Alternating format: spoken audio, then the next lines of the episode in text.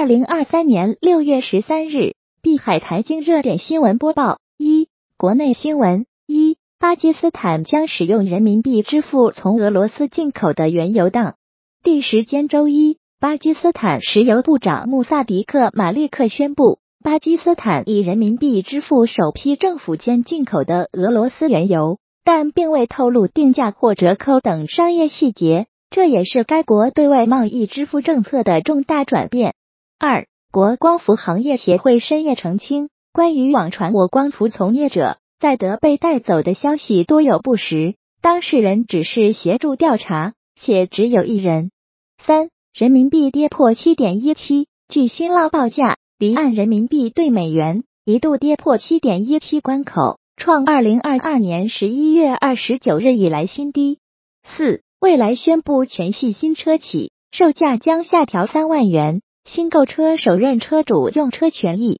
调整为整车六年或十五万公里质保等。二、国际要闻：一、苹果收创历史新高，纳指标普反弹至一年高位。二、美联储本周会议维持利率不变的概率为七十九百分之一，美联储六月议息会议维持利率不变的概率为百分之七十九点一，加息二十五个基点的概率为百分之二十点九。到七月维持利率在当前水平的概率为百分之二十六点一，累计加息二十五个基点的概率为百分之五十九点九，累计加息五十个基点的概率为百分之十四点零